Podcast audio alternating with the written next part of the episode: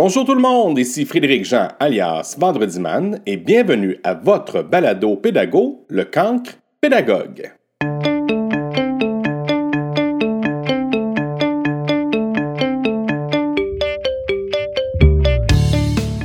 Cette semaine, la personne avec qui je m'entretiens est bien spéciale.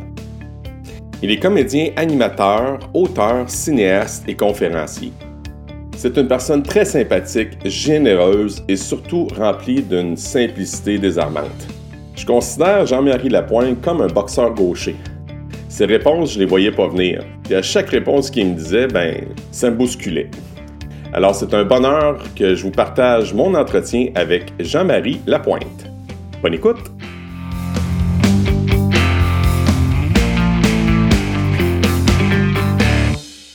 Salut Jean-Marie! Comment ça va, Frédéric? Hey, ça va très bien. On s'est parlé tantôt un petit peu avant, mais je veux juste te remercier sincèrement pour ta disponibilité. Euh, pour moi, je vais te dire, tu es comme, euh, es comme ma cerise sur mon Sunday. Bon. Puis j'espère pas être si émotif parce que je, vais dire honnêtement, on s'était rencontré un moment qui était vraiment important dans ma vie. On s'était rencontré au rendez-vous des conférenciers dans lequel je faisais partie du CA. Je fais toujours partie d'ailleurs.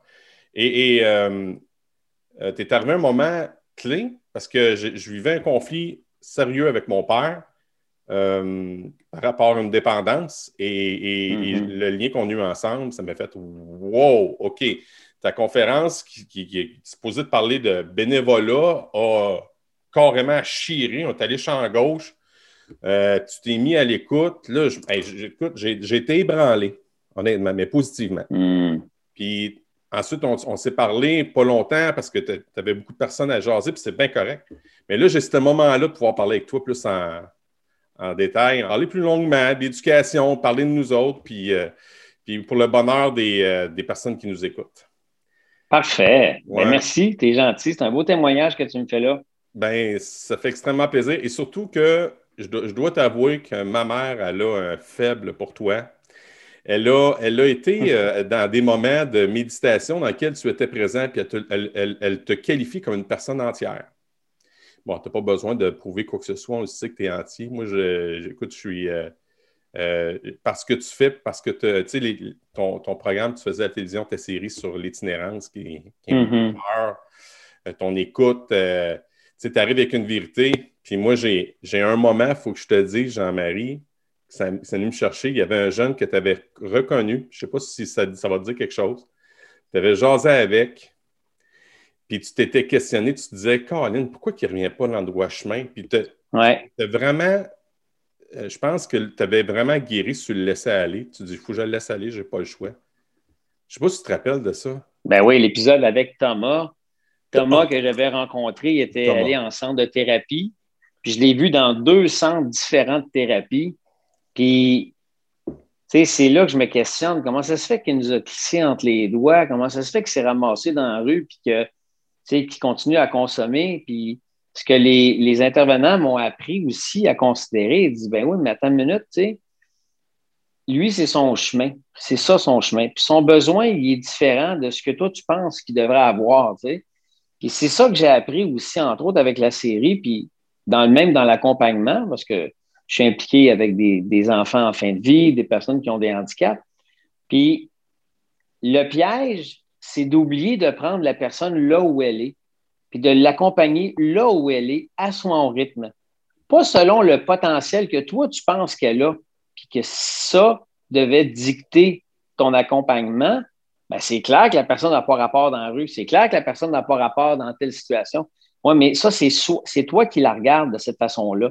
Donc, cet épisode-là m'a amené aussi à considérer que, tu sais, moi, je viens de la, philosophie de l'abstinence totale avec la maison Jean Lapointe, puis les thérapies où on arrête de consommer. Mais en même temps, il ne faut pas oublier qu'il y a d'autres méthodes. On appelle ça la réduction des méfaits. La réduction des méfaits, c'est de prendre en considération que la personne, elle, veut continuer à consommer, prends un exemple d'une personne qui est dans la rue et qui consomme des drogues injectables, des drogues dures, puis cette personne-là, elle, elle considère qu'elle n'a pas envie d'arrêter, mais les accompagnants vont lui dire, ben, sais-tu quoi? nous, on va t'accompagner là-dedans. Il y a des sites d'injection supervisés où on s'assure d'une chose, c'est que ce que tu vas consommer, on est avec toi. Tu vas prendre ta drogue, mais nous, on va s'assurer que tes seringues sont propres, tout est aseptisé, tu as une infirmière qui est là avec toi au cas que tu fasses une overdose, parce que dans la drogue de la rue, on ne le sait pas. Ça se peut que la concentration de ta substance ne soit pas la même d'une shot à l'autre. Donc, si toi, tu te shootes, on le sait avec le fentanyl, les gars dans la rue nous le disent, on ne sait jamais ce qu'on prend. On ne sait jamais la quantité et la concentration. Donc, même la même quantité que tu prends habituellement, ça se peut qu'elle soit fatale la semaine d'après parce que la concentration n'est pas la même. Donc, si toi, tu es dans un site d'injection, puis que là, on voit tout de suite les signes que tu es en état d'overdose, ben, tu n'es au moins pas dans une ruelle, laissant deux poubelles en train de mourir d'une overdose. On est avec toi et on sait tout de suite quoi faire. Donc, la réduction des méfaits pour cette personne-là, c'est de lui sauver la vie, puis de s'assurer que pendant que tu consommes, tu consommes de façon sécuritaire, qu'on n'est pas dans le jugement, on est là à t'accompagner. Et ça, ça m'avait beaucoup ouvert les yeux, puis je me dis, wow, c'est un service essentiel parce que les personnes en situation d'itinérance ou les personnes qui sont des plus gros toxicomanes, c'est des êtres humains à part entière. Puis nous, en tant que société, c'est d'accompagner les plus fragilisés, les plus marginalisés, les plus peut-être les plus faibles, les plus démunis d'entre nous, puis des amener à être aussi capables de se responsabiliser à leur rythme. Parce que les gars dans la rue qui les accompagnent, les travailleurs de proximité, ils ne sont pas là pour encourager la consommation, ils sont là pour éviter les, catastrophes. Et c'est clair que si un gars dans la rue dit là, je t'ai écœuré de me crisser de la merde les bras, là, garde, j'ai besoin d'aide. Ben là, on va t'amener ailleurs. Si c'est une désintox, tu as besoin, on va t'amener là. Si tu as besoin de faire une thérapie, on va t'amener là.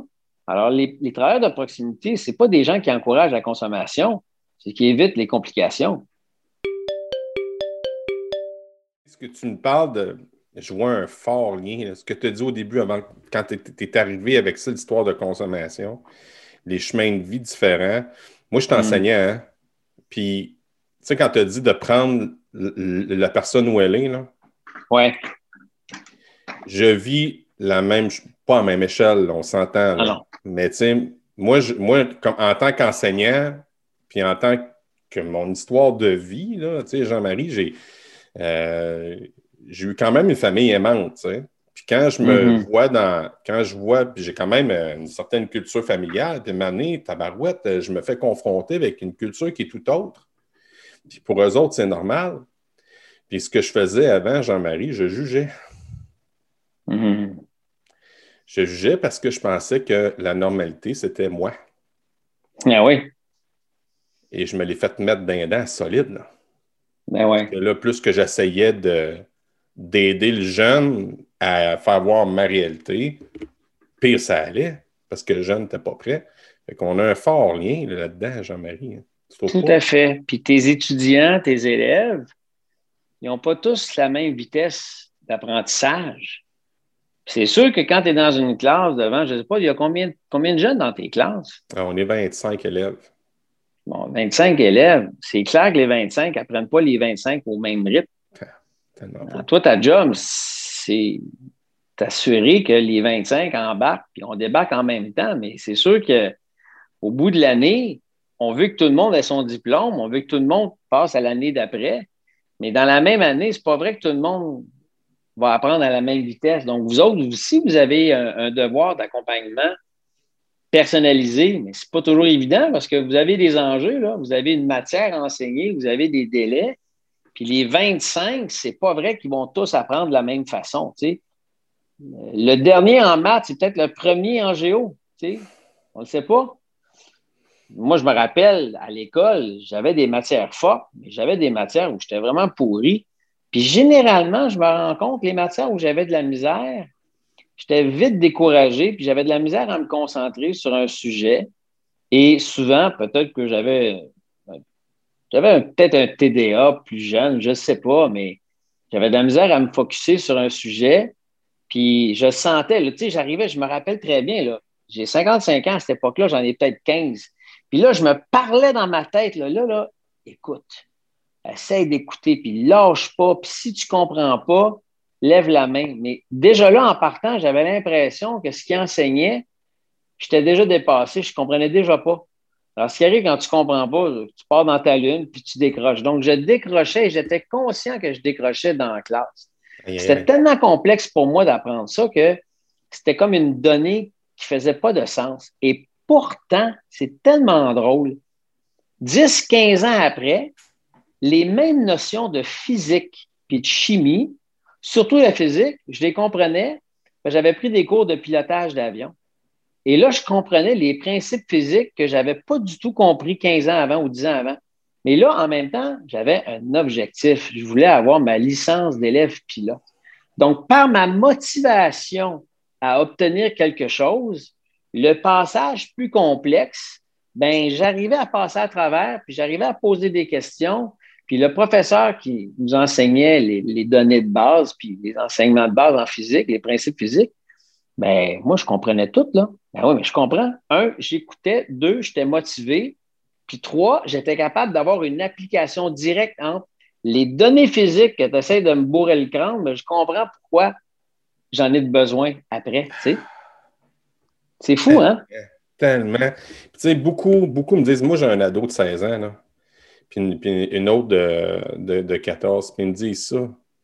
Ça me donne quoi d'apprendre ça? Tu sais, quand Fiston, Fiston, il y a une relation particulière avec l'enseignant qui est en avant de lui. Quand ça connecte, il performe, même en secondaire 5. Puis quand il n'y a pas de connexion, là, ah, c'est tough. C'est tough. Ça, penses-tu que c'est propice aux gars? Je l'ai déjà posé une question, mais j'aimerais savoir ton avis.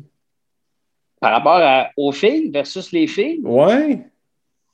Je ne peux pas te répondre, mais je le sais qu'il y a des filles au cégep qui étaient un peu en mode admiratif euh, avec le prof, puis ils étaient un peu peut-être en mode séduction. je ne dis pas que le prof couchait avec les filles, loin de là. Non, non, non. Mais je pense que quand la fille est intéressée par le gars, puis elle le trouve intéressant, ben, ça se peut qu'elle soit attentive. Alors, moi, avec mes profs au secondaire, c'était tous des gars.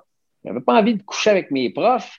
Et comme ton fils, moi, j'écoutais le prof, puis quand il donnait un show, là, un de mes profs préférés, il est connu un peu dans les médias parce que c'était souvent le chroniqueur histoire à Salut Bonjour, Marcel Tessier. Oui! Marcel Tessier, là, c'était justement sa fête la semaine passée. Il y a eu 86, je pense, 87, 86. Bref, Marcel, là, on a toujours gardé un contact. Moi, je l'ai connu, là, j'étais flot, j'avais 15-16 ans. je l'ai eu pendant deux années comme prof. Ça, c'était André Grasset? Non, ça, c'est au Collège Notre-Dame. André Grasset, c'est le cégep. Mais au Collège Notre-Dame, où j'ai fait mon secondaire, Marcel, là, il faisait un show de ses cours d'histoire.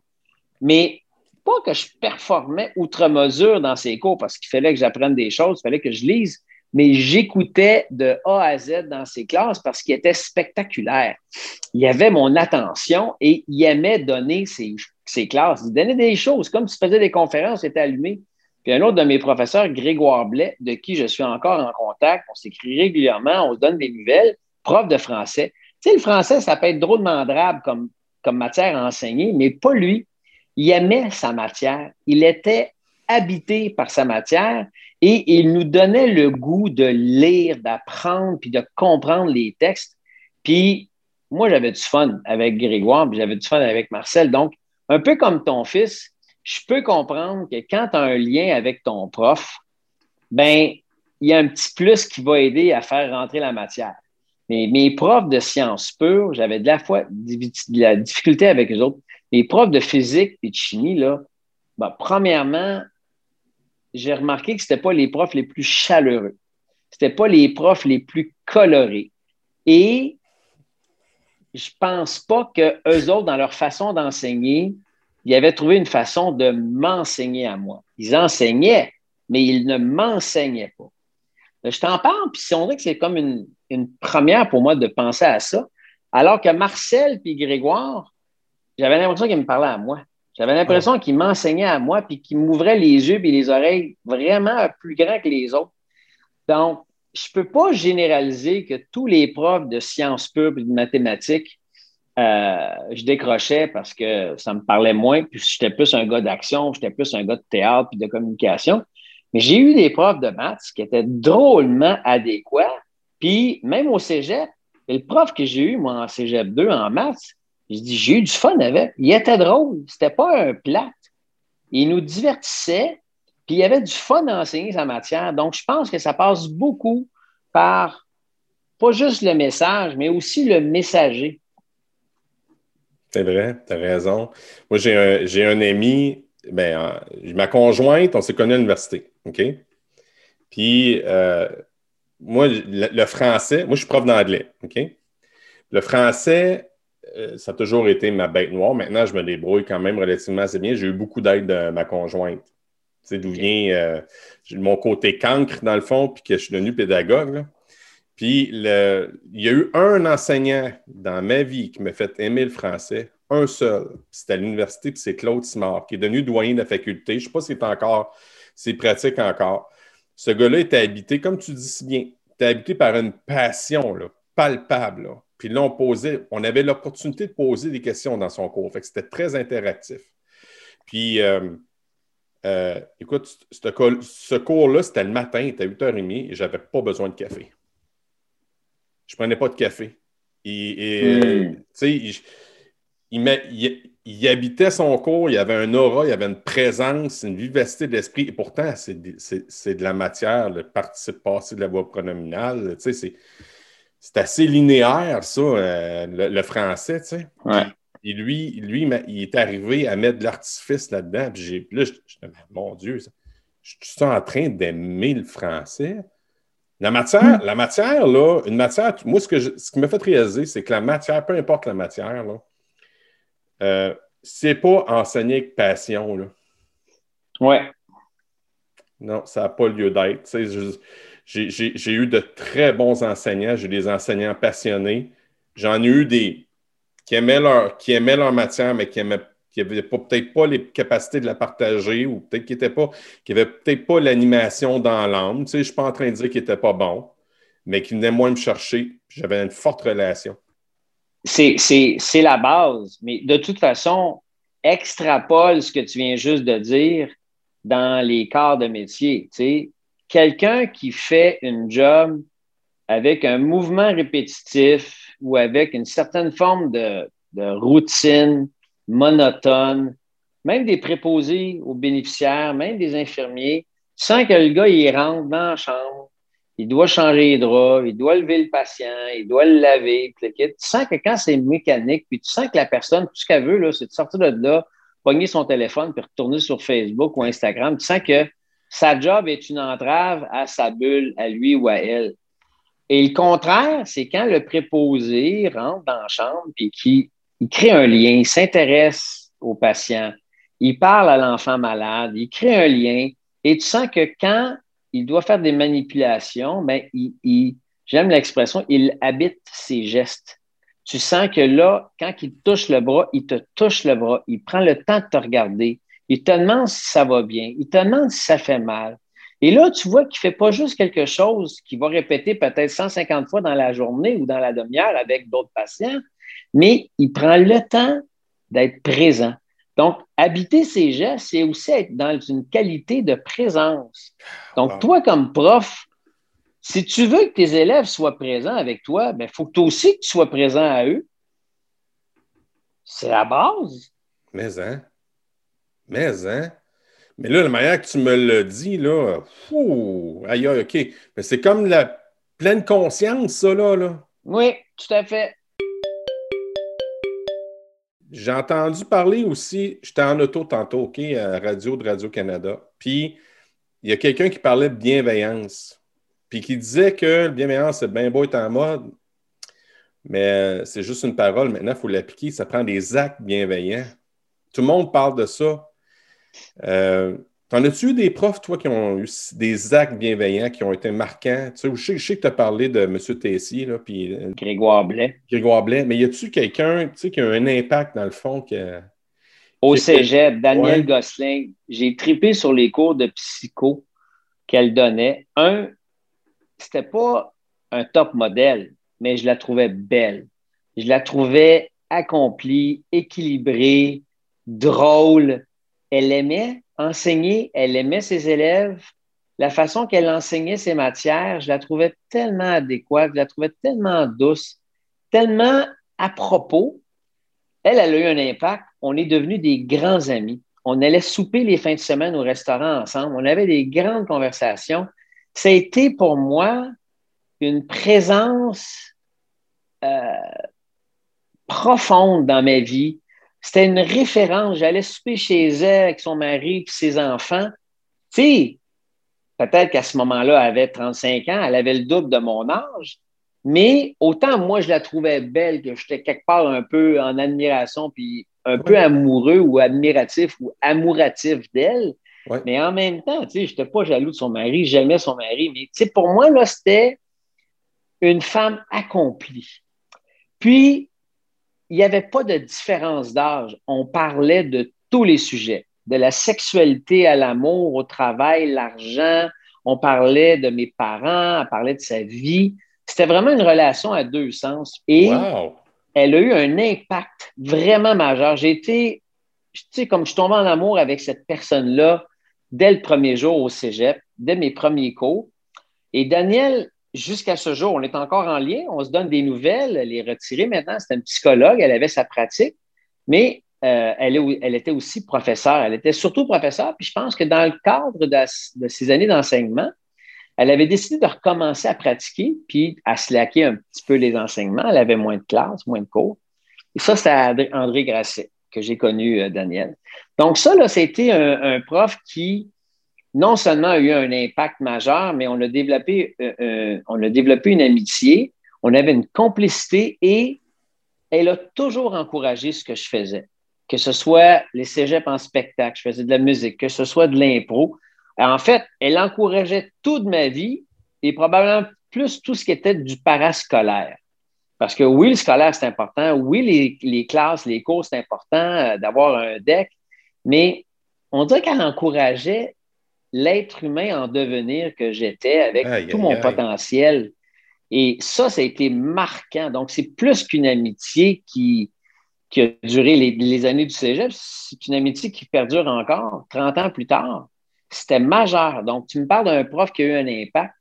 Daniel Gosselin a eu un impact. Puis, j'ai eu d'autres profs que j'ai trouvé vraiment le fun. C'est des profs qui, euh, je pense à Stéphane Mayotte ou Michel Trépanier, deux profs qui étaient deux amis en plus, deux profs de français. Et ces profs-là, ce que j'ai aimé, c'est qu'ils se sont. Ils ont compris que moi, j'étais peut-être un élève avec des besoins particuliers. Parce que moi, l'autorité, des fois, j'ai de la misère. Tu sais, quand je te disais, tu me parlais de tes enfants, dis-moi, mais pourquoi, qu'est-ce que ça va me donner d'apprendre telle notion? C'est quoi l'application? Mais tu sais, le prof, il avait compris que, bon, OK, Jean-Marie, je me rappelle, Stéphane Mayotte, je suis au cégep. Comme, comme, euh, comme travail de fin de session dans mon cours de français, il m'avait dit OK, Jean-Marie, toi, tu fais cégep en spectacle, tu fais de la musique, tu composes, ben, tu vas me composer une tonne. Tu vas me composer une chanson avec des paroles en français. Alors, il, il s'est dit OK, parfait. Lui, là, je vais lui demander en se servant de ses talents d'écrivain, d'auteur, de compositeur, de me faire une toune. Puis avec mon chum Pat, le sage, avec qui je jouais au football, on était deux joueurs de football, donc on pouvait passer pour les deux taupins de la classe. Mais Stéphane Mayotte, il avait dit Parfait, vous, vos autres, votre travail, là, vous allez me composer une toune. Ben, on y avait composé un rap. Oh, ouais. Donc, c'est le rap à Mayotte, un peu inspiré là, de Belly. Le rap à qui? Oui, oui, oui. Le rap à quoi? Le rap à Bélé de Franqueur, Lucien Franqueur. Donc, on avait un peu pastiché Lucien Franqueur. c'est drôle, je te parle de ça, je pense que je n'ai pas raconté ça depuis 30 ans. Écoute, on avait pastiché Lucien Franqueur et on avait fait c'est le hip, c'est le hop, c'est le bébé bop, c'est le hip, c'est le hop, c'est le bébé bop. C'est le rap à qui? C'est le rap à quoi? C'est le rap à Mayotte. Euh, juste pour toi. J'espère que j'ai quelque part cette tonne-là. Et ça avait été notre examen ou notre, travail de fin de session dans le cours de Mayotte. Puis il nous avait donné 80. C'était pas la meilleure note, mais il avait été fair. Il dit Garde, les gars, vous êtes forcés juste assez, pas trop. Vous me faites plaisir, mais je vous donne 80. Vous n'aurez pas 95, mais Et je me rappelle, on l'avait eu 80, c'est drôle, ça me revient, c'est tellement ouais, mais je me rends compte, j'ai été chanceux parce que j'ai eu des profs qui m'ont aimé et qui ont probablement appliqué ce que je te disais tantôt, tantôt c'est qu'ils m'ont pris là où j'étais, puis ils m'ont accompagné là où j'étais à mon rythme. Pas où je devais être par rapport aux, autres, aux autres bols de la classe, tu comprends? Oui, on n'est plus dans la machine à saucisses, là. Non. Euh, même moi, depuis que je me suis ouvert les yeux dans cette compassion-là, euh, la machine à saucisses, là, boy, je te donne un exemple bien concret. J'ai deux, trois élèves, parce que moi, je suis en intensif, qui viennent me voir systématiquement. systématiquement. à un moment donné, ça tire du jus, ça. C'est correct. Je suis payé pour ça. Quand je te dis, là, les, les actes bienveillants, je me rappelais, puis je me dis, non, Frédéric, tu es là pour quoi? Tu es là pour le jeune. Tu vas le prendre, tu sais, comme tu dis, le prendre comme qui est là. Puis il venait me voir, puis je disais, pas, pas, dans la culpabilité, là. Il venait me voir, viens ici, je vais t'expliquer. Tu sais, viens, plus de mots, tu sais, pour dédramatiser, parce que je m'imagine, elle, dans cette position-là, de vulnérabilité, puis dire euh, comment je vais être reçu. Je comprends toujours pas. Il m'a expliqué deux fois devant tout le monde, puis je comprends toujours pas. Puis je me suis comme mis dans mon passé cancre, puis je ce que tu dis, là, je revis des affaires, mais moi aussi, je revis au travers des yeux des enfants. Puis là, je me disais, Simona, combien de fois que je allé voir un prof, puis j'ai eu, pas, non, pas, combien de fois. Il est à l'occasion, je allé voir des profs, puis les profs faisaient, tu sais? Puis là, je me dis toujours, non, écoute, c'est un cadeau, je suis enseignant, si je fais ça, j'ai réussi à avoir mon objectif. C'est un cadeau. Je vais tout faire en sorte pour que pour laisser une empreinte. Là. Puis, je, trouve ça beau, ton enseignante. Euh, tu étais au cégep, tu étais encore étudiant qui, sort des sentiers battus. ouais. Euh, excuse-moi, mais je ne vois pas beaucoup ça, moi, des, histoires comme ça d'élèves qui sont invités dans la famille d'un de, prof. C'est Encore moins aujourd'hui. Encore moins aujourd'hui. On est beaucoup plus frileux quand on devient intime et qu'on développe une certaine proximité avec nos élèves, ben, on connaît des histoires de dérapage majeurs. Tu puis aujourd'hui, avec les réseaux sociaux, je n'avais pas dans mon temps. Dit on avait une certaine liberté là, que ça n'existe plus aujourd'hui. Tu sais, puis les rumeurs. Imagine quelqu'un nous voit sortir du cégep, on part ensemble dans la même voiture, puis on s'en va au restaurant. Quelqu'un nous prend en photo, vous dit Ouais, ouais, ouais, on comprend maintenant pourquoi il y a des bonnes notes dans son cours de psychologie, tu sais, mettons là. Et là, la jalousie part, les réseaux sociaux embarquent, ça se ramasse sur Facebook, sur TikTok, peu importe la plateforme. Et là, la rumeur part que le prof couche avec l'élève. Mettons là. Parce que là, il y a quelqu'un qui va lancer, tu sais, la, la, vérité éclabousse et le mensonge aussi éclabousse. Hein? Oh. Alors, à un moment donné, là, ça sort. Puis là, ça part. Hey, comment t'arrêtes ça, toi, la rumeur? Avec les réseaux sociaux, c'est énorme. Euh, puis, tu sais, je, parle de ça avec mes jeunes, justement. Tu, tu m'ouvres de quoi? Hey, j'aime ça, genre avec toi. Caroline, c'est le fun. Euh, j'ai hmm. un, un, élève, j'ai des élèves qui ont, je vais leur poser la question, qui a Facebook? Tu sais, ils ont 12 ans, là. Ils ont presque tout Facebook. Qui a un compte TikTok? Ils ont tout un compte TikTok. Qui, euh, qui a Instagram? Là, il moins. Instagram, c'est pas fort. Euh, Snapchat, oui. Puis là, je dis, euh, puis là, la gestion des réseaux sociaux, ils ont, pour beaucoup, là, il y en a des parents qui y suivent quand même, là, même si Facebook faut avoir 13 ans, puis je ne suis pas dans le jugement, là, mais il y en a pour certains là, qui ne pas, euh, sont pas suivis. Non. Ils ne sont pas suivis. Puis j'ai été témoin de choses, Jean-Marie, là. Tu veux dire qu'ils n'ont pas d'encadrement parental par rapport à leur réseau. Là. Et c'est nous qui devons assumer ça, Jean-Marie. Wow. Tu sais, euh, si le parent ne s'en occupe pas, je vais-tu laisser ça aller? C'est clair que non. Tu sais, j'ai eu une mm. élève l'année passée. Premièrement, ils n'ont pas le droit de cellulaire dans, l'école. Les élèves n'ont pas le droit. Mais ils le mettent dans leur sac à dos parce que ils s'en vont en autobus avec les élèves secondaires qui ont tous les cellulaires. Fait qu'on dit, OK, mets-les dans ton sac, là, sors-les pas, OK, quand tu vas dans l'autobus, parce qu'il y en a qui font les autobus. font une longue ride. Là. moi, je suis à Princeville, puis il y en a qui vont jusqu'à Saint-Louis-Blanford, puis ça va quasiment une heure se rendre avec les arrêts d'autobus, puis des arrêts d'un du secondaire au primaire, s'en va à l'école secondaire, font des transferts, en tout cas. C'est un beau charabia. Puis, euh, à un moment donné, j'ai une maman qui vient me voir Jean-Marie. Elle m'arrive avec des yeux horrifiés. Puis là, il y a, elle, a, snappé la conversation. Puis, elle m'a envoyé ça en photo. Puis, avec l'élève en question, une, qui supposément sa grande chum, c'est comme un love and hate relationship. Là. Cinq une journée, le lendemain, s'envoie des bêtises. Mais là, c'est rendu dans les réseaux sociaux. Là, ça n'arrête plus. Puis il y en a d'autres qui, qui pop puis qui, qui viennent remettre, en remettre par-dessus. C'est la cyber-intimidation. Écoute, là, là, ma première question, j'ai dit, là, c'est sur quel réseau? Elle dit, c'est sur Facebook. Ah. Je, vais, être plate le moment, je vais te dire. Qu'est-ce que ton enfant fait avec un compte Facebook? Tu sais, elle dit, ben là, tout le monde en a un, OK. Mais là, tu vois-tu que ça déborde? Là, Puis là c'est pas pire. Là, là parce que là, là je, suis en train d'expliquer à moi-même. Tu sais, j'essaie d'y aller avec douceur sans trop hmm. accusateur. Je ne voulais, pas, pas embarquer dans le discours polarisant. Mais je me disais, je disais, OK, là, c'est une amie. Qu'est-ce qui se passe avec un monsieur que tu ne connais pas? Puis elle, elle pense que c'est un ami de la famille, puis elle l'accepte? Tu sais, il y a. Hey T'as raison, là. C'est nous, autres, nous autres qui le fait. Ça se ramasse sur nos épaules, ça. ouais. Ils nous disent pas. tu te rends compte, tu sais, en plus d'avoir à gérer des crises, des peines d'amour, des, problématiques de dépression, d'anxiété comme prof, imagine, tu dois gérer ce qui se passe sur les réseaux sociaux.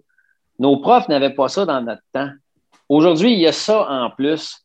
À un moment donné, les profs, des fois, ça se peut qu'ils perdent patience et qu'ils disent hey, là, wow, là, moi, je suis ici pour enseigner, je ne suis pas ici pour être votre thérapeute. Ça se peut, là, je ne suis pas dans leur tête. Ça se dit. Tu sais, un prof de mathématiques est avant tout un prof de mathématiques.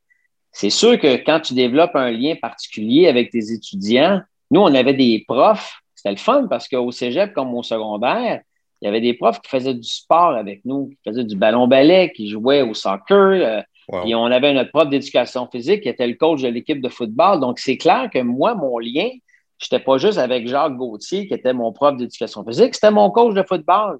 Jacques Hébert, qui était un autre de mes profs d'éducation physique, lui, c'était le coach de la défensive. Tu comprends qu'à ce moment-là, nous autres, on avait un lien particulier avec nos coachs. Alors, ce n'était pas juste des profs d'éducation physique, c'était un coach de football. Puis quand tu passes du temps en dehors des heures de tes classes, tu développes d'autres liens. Alors, tu vois, Jacques Gauthier, je suis devenu chum avec et on a développé un lien en dehors du, secondaire, même après. Puis quand Jacques a eu des problèmes de santé, il, euh, est hospitalisé, je suis allé le voir à l'hôpital. Tu, vois, je me rends compte que l'école, surtout quand tu crées des liens pendant plusieurs années, tu sais, au primaire, tu es là pendant six ans en moyenne, tu sais, de première à sixième année. Secondaire, c'est un cinq ans. Cégep, c'est deux ans, parfois trois si tu fais une technique, tu sais.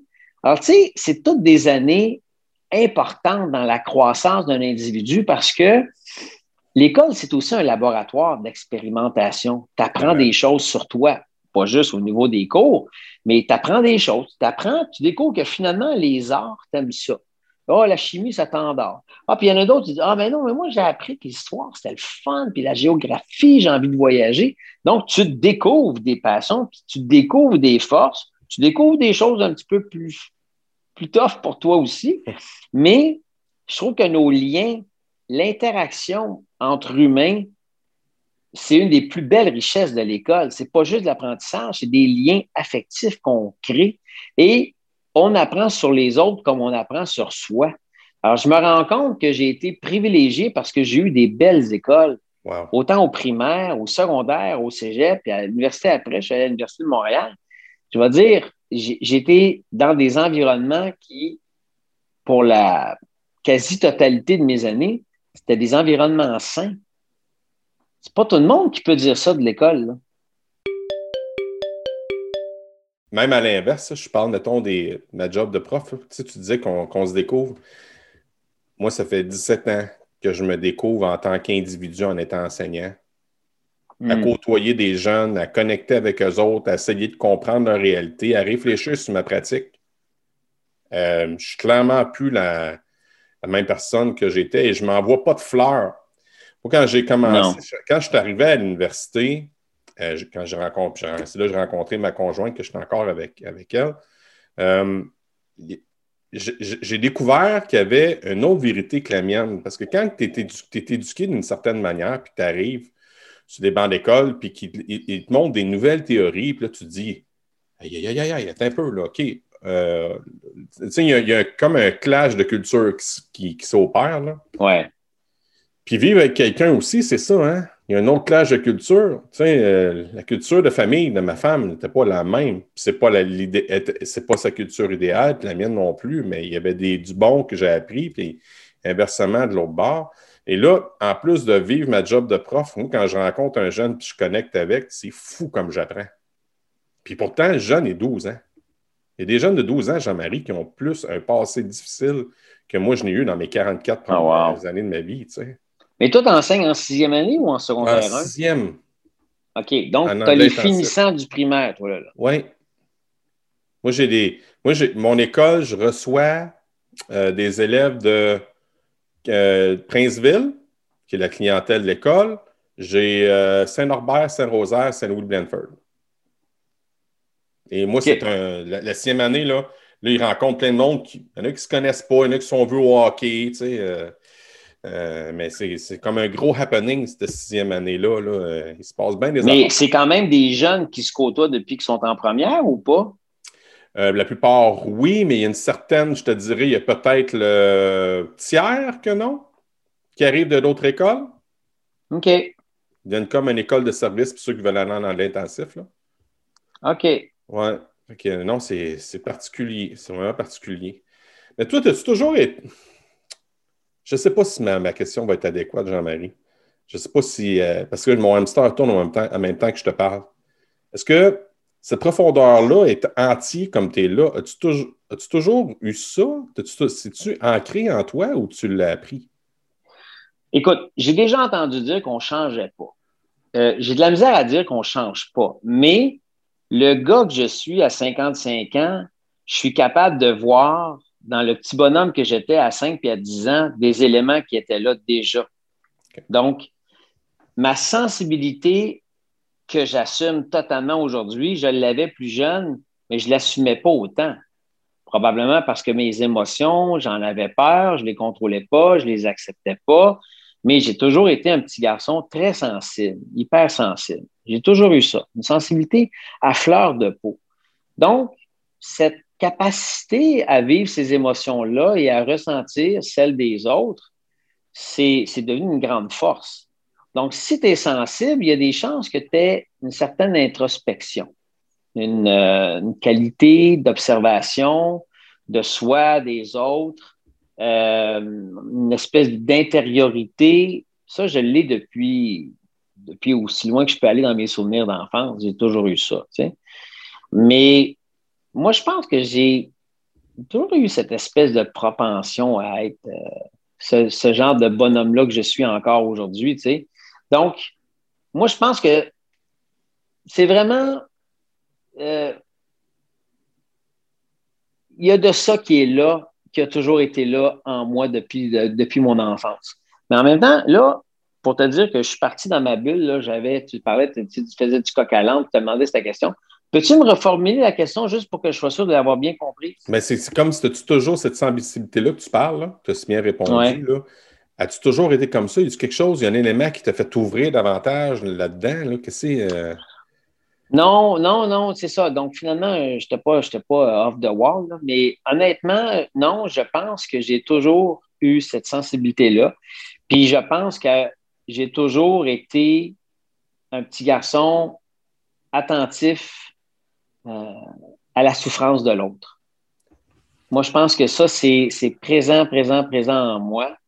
Toujours sensible quand il y a quelqu'un qui souffre autour, euh, quand il y a quelqu'un autour de moi qui lui manque de quoi, ça, ça, ça me dérangeait.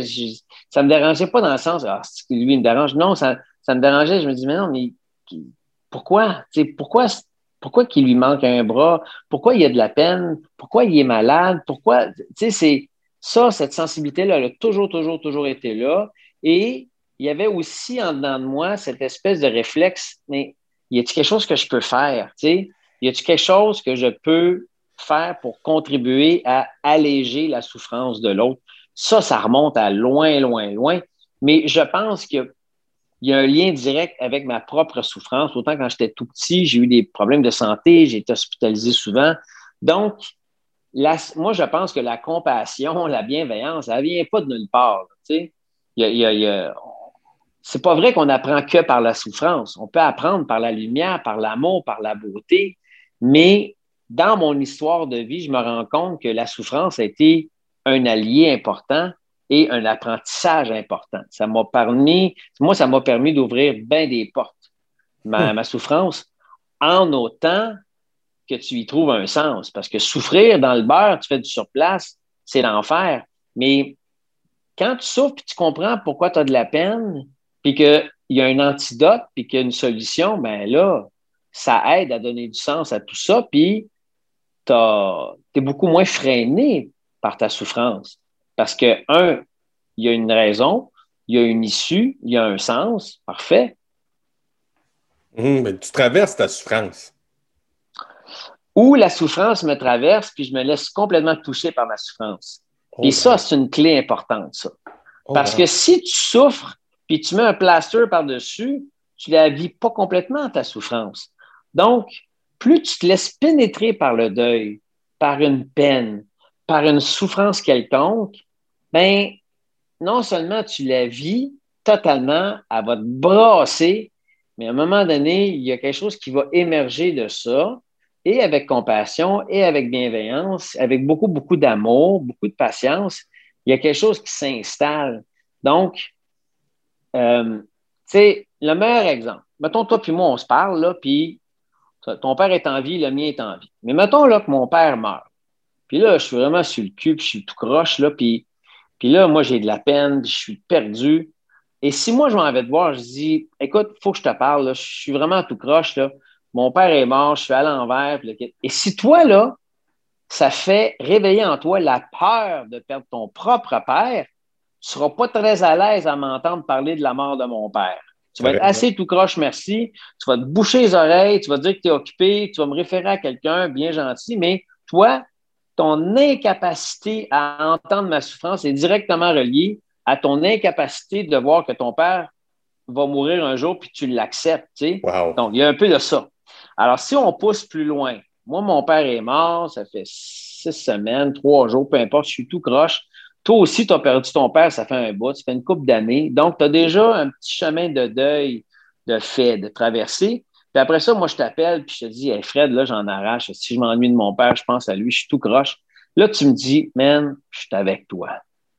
Veux-tu qu'on en parle? Puis là, tu me parles avec ton cœur ouvert qui résonne avec ma souffrance. Donc, si toi, tu t'es pas laissé par touché par la souffrance de ton père, puis tu y as mis un bouchon, puis tu t'es gelé dans les pilules ou dans l'alcool pour essayer de geler ta peine, comment veux-tu être capable de recevoir ma peine? Wow. Tu ne seras jamais capable. Non. Donc, je pense que tu dois te laisser traverser, complètement pénétrer par l'expérience de souffrance pour être capable ensuite de la reconnaître chez l'autre, d'être capable de l'accompagner ou à tout le moins d'être capable d'être avec lui ou elle dans le silence de sa souffrance sans que ça te décoiffe ou que tu perdes le contrôle. Ça fait-tu du sens? J'ai le poil qui me lève, Jean-Marie. Ça ça n'a pas du sens. Ça résonne. Ça résonne. Tu sais, d'où vient l'accompagnement d'un élève euh, qui a besoin d'aide? Si tu n'es pas disponible, tu n'es pas hmm. ouvert parce que tu as tes souffrances puis tu ne passes pas au travers, tu n'es pas adéquat. Tu ne peux pas, peux pas l'aider, jeune. C'est pour ça que j'aime tellement le programme des pères aidants chez les élèves.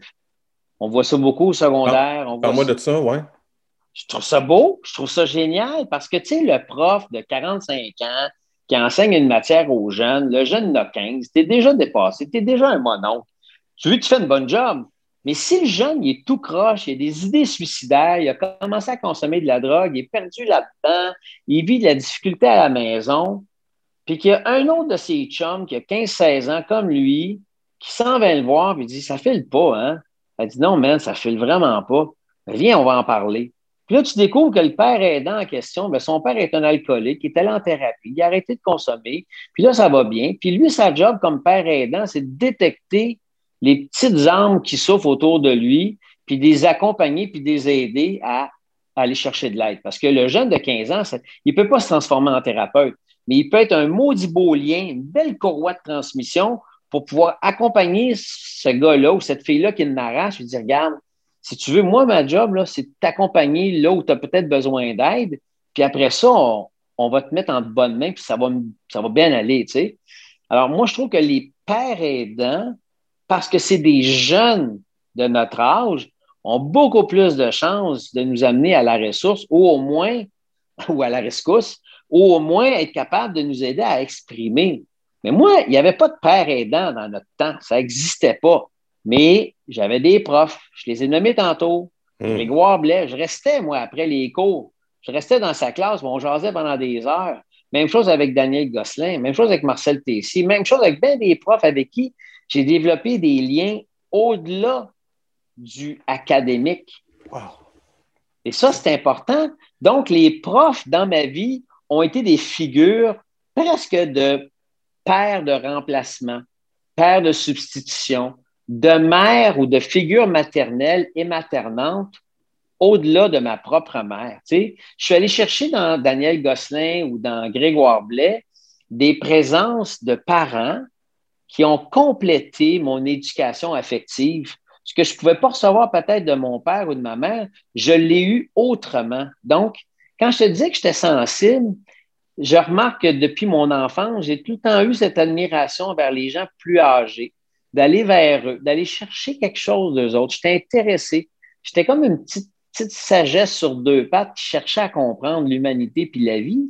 Et probablement que les carences qui étaient en moi de par ma famille dysfonctionnelle à cause de l'alcool puis les autres dépendances, probablement qu'il y a eu des carences, mais il y avait aussi cette espèce d'élan de vie-là qui cherchait à combler quelque chose avec des grands de façon tout à fait saine et très inconsciente. C'était pas. Euh, non, non. J'ai pas dit, moi là, j'ai manqué un père, je vais aller m'en chercher un. C'était pas en tout cas, c'était pas comme ça, c'était très inconscient. En, même temps, tellement vibrant.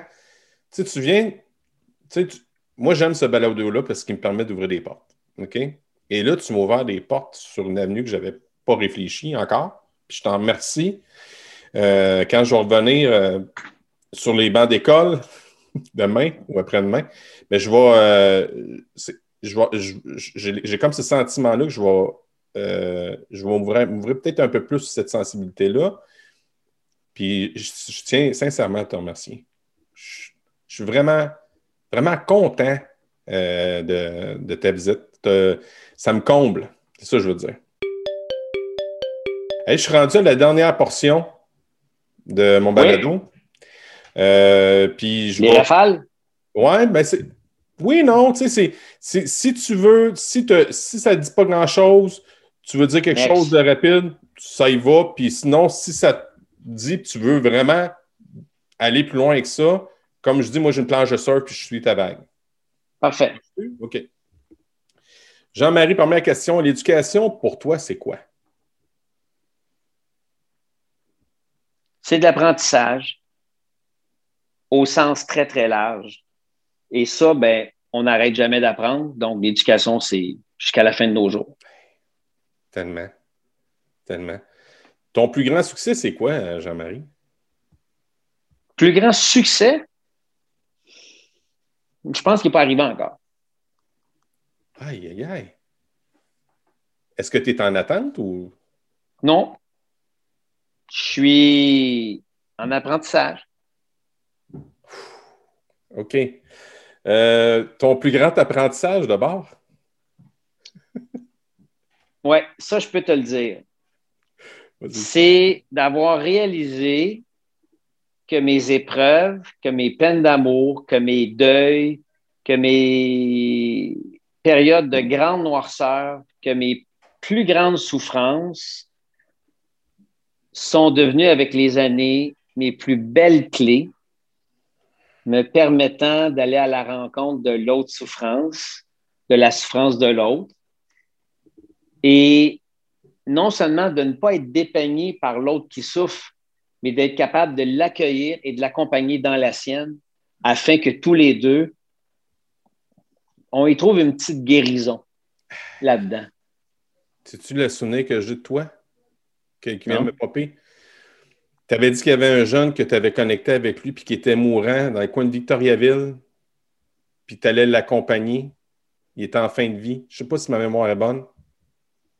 Ben, j'ai accompagné plusieurs jeunes. T'es sûr que c'était Victo? Je ne sais pas. Je ne sais pas si c'est Victo. quand on était au rendez-vous des, conférenciers, tu disais qu'il y avait un jeune qui était mourant, que tu connaissais, puis tu allais l'accompagner. Puis je m'étais dit, mon Dieu, il faut, faut vraiment, euh, pas cette ouverture-là, mais être profond et entier pour aller chercher, accompagner un jeune parce qu'il t'avait demandé, tu veux-tu être là?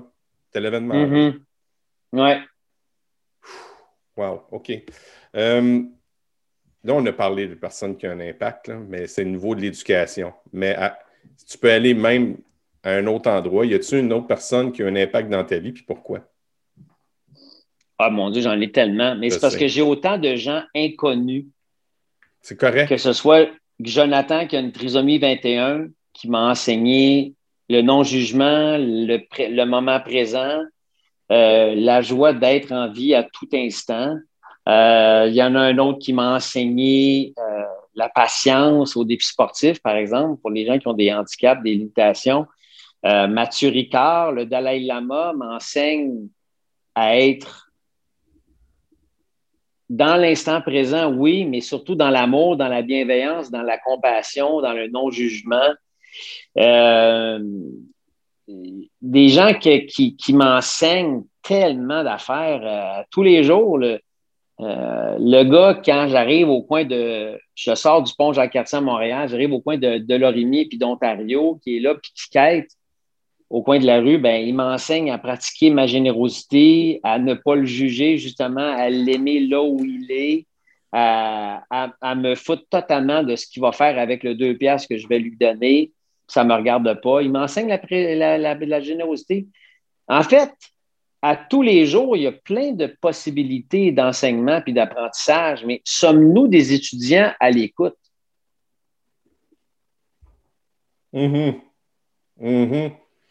Et oui, OK, là, tu viens encore. Tu, tu connais-tu l'expression Southpaw à la boxe? Oui, oui, oui. Tu viens de m'en donner un autre. Tu viens, tu viens m'en donner un autre. Euh, Euh, ta matière préférée, c'était quoi quand tu étais élève? Je pense que c'était la psychologie. Je pense que c'était au cégep parce qu'au cégep, je suis rentré là à 17 ans et deux ans plus tard, j'étais déjà plus le même gars. Parce qu'il y a tellement d'expérimentation, que ce soit sur les relations amoureuses, la sexualité, euh, le sport, que ce soit je me suis découvert au cégep, puis la psychologie m'a donné des outils pour m'accompagner puis m'aider à me comprendre un peu plus. Donc, je pense que la psychologie, c'est une de mes matières préférées, à part le parascolaire, donc à part le théâtre, l'impro, la musique. Mais au secondaire, euh, mon Dieu, qu'est-ce que j'ai aimé au secondaire? Ma matière préférée, ben moi, j'aimais la géo, j'aimais l'histoire, surtout à cause de, Marcel, euh, Marcel ben Tessier. Euh, mais je me rends compte, que je ne veux pas me répéter, mais honnêtement, je pense que la matière préférée pouvait changer d'une année à l'autre à cause de la qualité du prof que j'avais devant moi. Et voilà. Et voilà. Es-tu un lecteur? Oui. Là, je sais qu'elle n'est pas facile ma question parce qu'ils me disent tout ça, ceux qui, euh, qui participent à mon balado. Là. Y a-t-il un livre que toute personne devrait lire? Puis les gens ont de la misère à te donner une suggestion? Ils m'en donnent une, mais sur le bout des lèvres. Est-ce qu'on a de la misère à te la donner parce qu'on a trop de choix? Oui. Ben, c'est ça. C'est chiant maudit. mais Ben, c'est ça, parce que euh, moi, je regarde ma bibliothèque, là, j'ai une tonne de livres. J'ai plein de livres chez nous, mais je l'ai souvent référé, ce livre-là, puis honnêtement, je sais pourquoi, parce que ça a eu l'effet d'un 2 par 4 dans ma face quand j'ai eu ce livre-là. Et c'est L'art du bonheur, qui est écrit, coécrit par le Dalai Lama et Howard Cutler, qui est un psychiatre américain. Euh, et ce livre-là, L'art du bonheur, on peut déjà en déduire quel est le contenu, mais c'est surtout de savoir que c'est l'Occident qui rencontre l'Orient. Tu as un moine bouddhiste tibétain, le Dalai Lama, qui enseigne c'est quoi les bases pour être heureux dans la vie. Et tu as un psychiatre qui lui pose des questions. Donc, un psychiatre américain, nord-américain, un occidental, qui a des bonnes, données, lui, pour être, heureux. Mais c'est parce que c'est tellement simple, c'est bien écrit, c'est simplifié. C'est pas des théories, des données, parce que des données, j'ai des livres beaucoup plus complexes de spiritualité, de développement personnel et qui sont vraiment extrêmement puissants, mais c'est des dispositions. quand tu t'assois puis tu lis ça, des fois, tu as lu trois, quatre pages, tu dois fermer le livre parce que tu dois assimiler ce que tu viens de lire. Tu sais, mhm. Mhm. en as pour des années peut-être, mais mhm. je pense que le livre que j'aurais à référer, qui est vraiment simple, qui est vraiment facile, qui est vraiment plein de sens et applicable, moi, je pense que c'est l'art du bonheur. Je vais, euh, je, vais, je, je vais avoir une attention particulière à ton titre. Je vais, je vais aller voir ça. Euh, et là, je suis rendu à ma dernière question. Euh, quand tu étais un élève, est-ce que tu te considérais ou on te considérait comme un élève cancre, c'est-à-dire un élève paresseux ou un mauvais élève, ou encore on considérait comme un aigle, c'est-à-dire une personne brillante et intelligente? Zéro. Beaucoup plus dans la division des cancres. Euh, mais heureusement, comme je t'ai mentionné à quelques reprises, il y a eu des profs qui ont cru dans, dans moi, qui ont cru dans le cancre en moi. Et probablement que je n'étais pas un cancre parce que j'avais pas de talent ou je n'étais pas intelligent. J'avais juste besoin qu'on me prenne par la main puis qu'on me fasse regarder une situation d'un autre angle. Je comprends que ce n'est pas toujours facile aujourd'hui avec les, les conditions de travail qu'on a comme professeur, comme enseignant, mais le cancre a été bien entendu, bien servi, bien compris, et que dans le fond, tu n'es pas cancre partout. Hein? Non. Tu es peut-être incompétent ou moins compétent dans une discipline ou une autre, mais ça se peut que dans une autre affaire, tu exploses. Moi, j'ai des exemples. Moi, je me rappelle, il y avait des, des gars au secondaire il y en a qui m'avaient vraiment, qui m'arrachaient, qui étaient vraiment poches en classe. Puis à un moment donné, on les voit dans le cours d'éducation physique, puis qui manient le hockey comme des Wayne Gretzky, du tabarnan. Lui, là, euh, il est habile en tabarnan, tu sais. Puis, tu sais, c'est pas juste dans le sport, mais il y a peut-être quelqu'un, à un moment donné, tu sens... moi, je me rappelle euh, Michel Lemire. Michel Lemire, en secondaire 4 et secondaire 5, je l'ai eu dans ma classe. Lui, à un moment donné, là, il a fait un exposé en français ça devait durer 5-10 minutes. On avait tous un exposé à faire. Et Michel, qui était réservé, qui était vraiment là, un genre de nerd, comme on peut imaginer, mais il est arrivé devant la classe, il nous a fait un exposé, et je pense qu'il a parlé pendant 10 minutes. Il a récité sa, sa dissertation par cœur, de A à Z, là, sans broncher, sans hésiter un mot. Il a fait pendant 10 minutes. Je me demande même s'il a respiré pendant 10 minutes. Puis nous, là, tout le monde dans la classe, on était sur le cul. Je me rappelle la réaction des gars, puis des... on était juste des gars dans la classe. On était tous là, là. Il disait jamais un mot. Il s'exprimait pas. Il était vraiment là, tu sais, entre les murs et la tapisserie. Là. Il, écoute, c'était Michel Lemay, je me souviens de son nom. Et, et, et tu dis, aujourd'hui, y était-tu Asperger? Y avait-tu un ah. trouble du spectre de l'autisme? Y avait-tu quelque chose? Parce qu'il était vraiment off par rapport à tout le monde. Mais il était bon en quelque chose. Puis il était, il avait, il scorait, lui. Lui, en classe, il avait, je ne veux pas dire qu'il était un premier classe, mais il était peut-être, s'il n'était pas le premier, il était un des trois meilleurs, mais partout.